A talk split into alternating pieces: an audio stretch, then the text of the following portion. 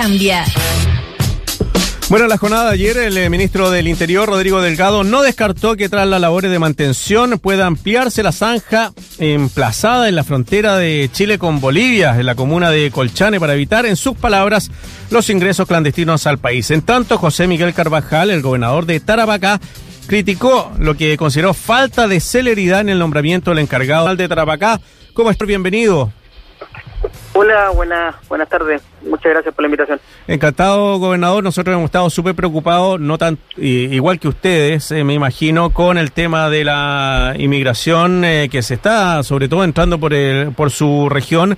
¿Cómo, ¿Cómo ha estado la situación en estos últimos días? La semana pasada hablamos con el gobernador de Antofagasta, decía que no había tanto, había bajado un poco la migración. ¿Cómo está la situación en Tarapacá?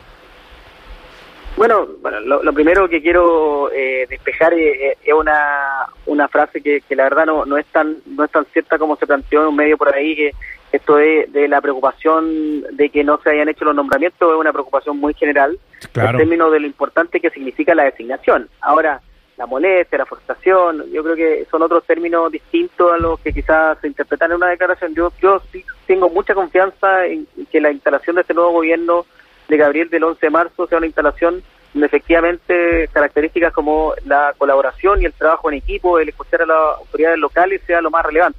Ahora, que por cierto nos gustaría tener siempre los nombres antes para poder ir conociendo con quiénes vamos a trabajar, siempre va a ser algo bienvenido, pero de todas maneras, eh, lo que hoy día vivimos en esta semana que, efectivamente lleva implementándose el, toque de perdón, el estado de excepción en la provincia de Tamarugal, es sin duda una semana un poco con más tranquilidad porque efectivamente eh, el personal del ejército desplazado en la, en la comuna de Colchane eh, hoy día permite que los mismos dirigentes tengan cierta tranquilidad eh, en la zona, los vecinos, de que hay una mayor presencia de cierto resguardo y fiscalización en estos términos. Mm. Ahora bien, nosotros donde tenemos todavía preocupación y duda, y yo creo que es lo que seguramente le ha preocupado también al gobernador de Arica y al mismo Ricardo en Antofagasta, es que uno de los elementos centrales de esta decisión del gobierno tenía que ver con el proceso de reconducción. Bueno, ahí tenemos un tema, y ahí sí que me preocupa algo, que tiene que ver con que lo que observamos eh, las autoridades locales respecto a este proceso de reconducción ha sido más bien realizado solo con ciudadanos bolivianos, que son los que estaban habitualmente eh, eh, pasando por estos pasos no habilitados, pero, pero ciudadanos bolivianos que vienen eh, de alguna u otra manera a ejercer distintas labores y tareas y, al tener el paso de la aduana cerrado, obviamente están viniendo por paso inhabilitado a ejercer algún tipo de labor que han venido a hacer hace mucho tiempo, pero pero de menor, de una menor cantidad, muy menor cantidad. En cambio, la, la población donde se han generado todas estas situaciones eh, venezolana, ¿no? Esta población migrante importante que ingresó al país eh, es precisamente donde los casos de reconducción no son exitosos porque el mismo gobierno boliviano tampoco les permite el, ingreso nuevamente. Entonces están quedando un poco ahí en el limbo entre la frontera de Chile y Bolivia e incluso algunos de ellos han hecho manifestaciones en ese lugar porque porque efectivamente se le hace el proceso de reconducción, pero cuando no hay una buena coordinación con Bolivia, entonces estas personas van quedando en un lugar donde lo único que hacen es desplazarse un poco más a algún otro lugar más al norte o al sur y volver a ingresar entonces por un paso no habilitado. Por lo tanto, mi preocupación está eh, efectivamente en el proceso de reconducción. Yo espero que ahí haya algún pronunciamiento por parte del ministro. Ese es uno de los grandes temas. Nosotros creemos que eh, si es que la medida implementada de, estado de excepción es positiva eh, y permite que podamos de alguna manera ir enfrentando poco a poco esta crisis que tiene muchas aristas, claro, vamos a saberlo en la medida que sepamos que el proceso de reconducción haya sido exitoso y se esté generando buena coordinación. Hasta ahora eso no es así y esto es lo que nosotros nos tiene un poquito preocupados inquietos de, de, que no termine siendo exitoso este proceso que es uno de los elementos centrales de esta decisión que anuncia el ministro. Sí, eh, esencial la coordinación, como dice usted, gobernador, eh, de, mm, para la reconducción, porque aquí tiene que haber un acuerdo entre Chile y Bolivia para poder recibir hasta a estas personas que vienen migrando. Pero claro, como dice usted, si lo dejan entre medio de las dos fronteras, ninguno de los dos países se hace cargo. ¿Usted ha tenido reuniones con el gobernador o con la autoridad regional de, Bolivia que está... Eh... no podemos, porque lamentablemente no tenemos las atribuciones, no, estamos a cargo de la frontera en, el gobierno regional de Trapacá. para mi labor no es precisamente la seguridad y la migración elementos que están dentro de lo que podemos hacer, esto está en la figura del delegado presidencial. Pero sí nosotros tenemos la convicción de que esto se hace en colaboración y, y manifestamos cuando llegamos el primer día nuestra disposición y nuestra conexión. Y hoy día tenemos funcionarios de parte del gobierno regional que están trabajando un acuerdo de colaboración con Bolivia en otras materias, por cierto, en intercambios económicos, culturales, pero que precisamente hoy día aquí nos encontramos con un, con un conflicto, porque la paradiplomacia que pudiésemos llevar nosotros localmente, sin duda que hasta hoy día es más exitosa que la, propia comunicación que ha tenido la Cancillería con Bolivia. ¿En qué, han lo que nosotros hemos hecho es que lo que nosotros hemos hecho avanzar en un convenio de colaboración con Bolivia respecto a mucha agenda local por parte de lo que significa Oruro y lo que significa Tarapacá, es mucho más exitoso, es que estamos ya definiendo lugares de encuentro que el diálogo que en los últimos dos años ha tenido Chile con Bolivia para poder enfrentar este proceso migratorio. ¿Y, cuál es el conflicto? Que nosotros no tenemos hoy día la posibilidad de tener esta comunicación internacional porque esto está centralizado en el nivel central, en la Cancillería. Pero, Por lo tanto, las regiones, créame que tenemos mucha más disposición. Es que eso mismo, eso mismo le iba a comentar. Eso mismo le iba a comentar porque ustedes ya tienen una valoración ya del terreno, del territorio, de sus ciudadanos que confían en ustedes. Y me imagino que para ustedes, claro, entablar una negociación con eh, Oruro eh, en Bolivia eh, sobre estas materias sería mucho más factible y más fácil porque comparten ciertas ciertas situaciones en común. Es distinto ver todo esto desde Santiago. Y, y efectivamente es parte de, lo que a veces las personas cuando han escuchado esta, esta situación de descentralización, por qué las regiones levantan y alzan tanto la voz, aquí tenemos un ejemplo concreto cómo hoy día una región podría sostener una mejor, un mejor trabajo en una materia tan compleja como lo que se está viviendo en el norte, si tuviese la posibilidad de tener esta posibilidad de instalar no internacionalmente un diálogo con otro país limítrofe.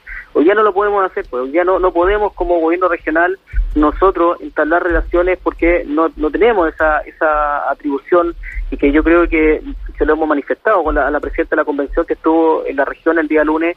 Eh, yo, yo le, había, se le señalé lo importante que sería el que en esta definición de Estado regional, donde nosotros creemos que las propias regiones van a tener más autonomía, tengan algún tipo de diálogo, aunque sea en, un campo muy limitado, pero que tengan un tipo de diálogo con los países vecinos. Porque, por ejemplo, en este caso en particular, Trapacá sí puede tener un diálogo muy efectivo, muy eficiente con eh, el sector de Oruro, que es la frontera con Bolivia, y donde creo nosotros pudiésemos tener un trabajo mucho más eficiente. Así que yo creo que ahí están los desafíos para discutir el nuevo Chile de cómo en momentos como este las autoridades locales, comunales, regionales tienen mayor capacidad y legitimidad de diálogo con las otras autoridades del nivel de, del mismo nivel en el caso de Bolivia en nuestro caso así que bueno yo creo que ahí hay un desafío eh, y que claro hoy día uno mira al ministro que se pone de acuerdo con su canciller o su par de Bolivia a cuánto a, dos semanas de, que dejan el gobierno y, y, ni siquiera se han puesto de acuerdo bien parece porque el proceso de reconducción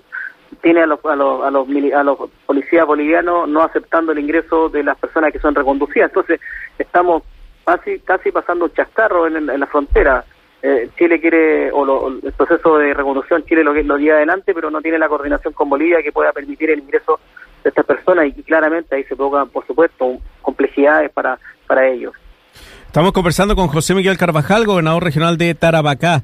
Em, ¿Cómo están ah, apoyando sobre todo a las zonas de inmigrantes que han... Eh, y eh, recuerdo que conversamos hace un tiempo con el alcalde y decía que, por ejemplo, habían instalado una carpa eh, para recibir a los migrantes que no tenían ningún tipo de comodidad y que esto se había entregado a una productora de eventos. no sé si usted tenía esos antecedentes y si se ha mejorado ahí, no sé, la atención o por lo menos em, la entrega de, de salud y también de algún tipo de información de las personas que están ingresando a Chile.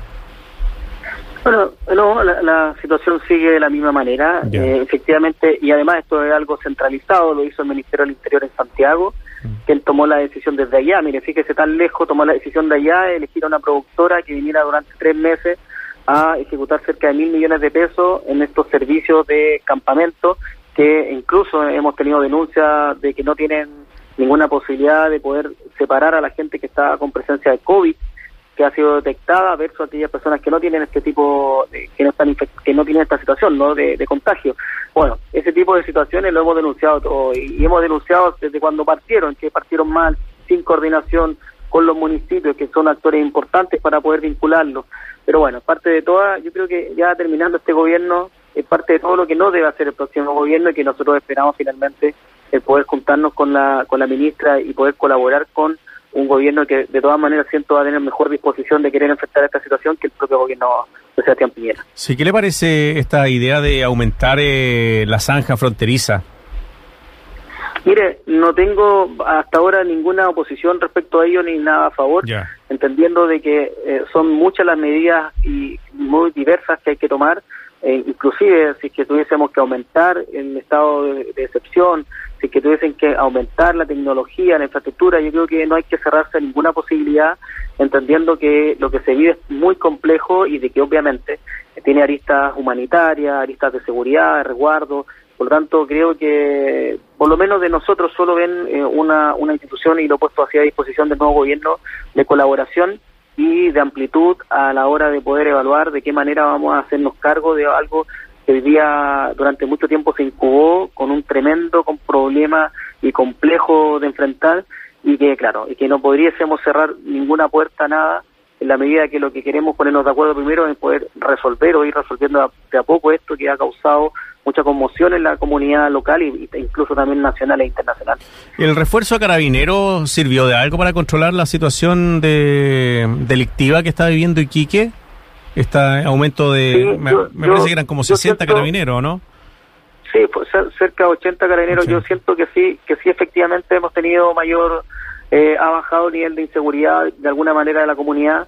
Sí, efectivamente hay un progreso respecto a ello y esperamos que ese sea el camino que adopte eh, también el nuevo gobierno de mantener también una importante presencia de carabineros en regiones. Sabemos que son poca la cantidad de carabineros en el país y que a veces se tienen que distribuir, pero bueno, yo creo que amerita el, poder distribuir una mayor capacidad de personas al norte, así como lo hacen para cuidar la plaza eh, de la dignidad. Yo creo que pudiesen también eh, el pensar de que también hay una importante necesidad de dotación policial en, la zona norte y particularmente en regiones como la nuestra. Así que espero que, se mantenga esa, esa decisión porque de alguna manera ha permitido bajar el nivel de inseguridad de la población y eso es muy muy positivo y efectivo en esta situación. Gobernador, estamos en verano eh, Iquique, uno de los principales centros turísticos de nuestro país, sobre todo durante todo el invierno eh, y durante todo el año. O sea, uno puede ir a Iquique cualquier día o cualquier fecha del año y siempre va a encontrar buen tiempo y, bueno, una tremenda atención y todo. ¿Qué pasó este verano con, eh, con el tema turístico?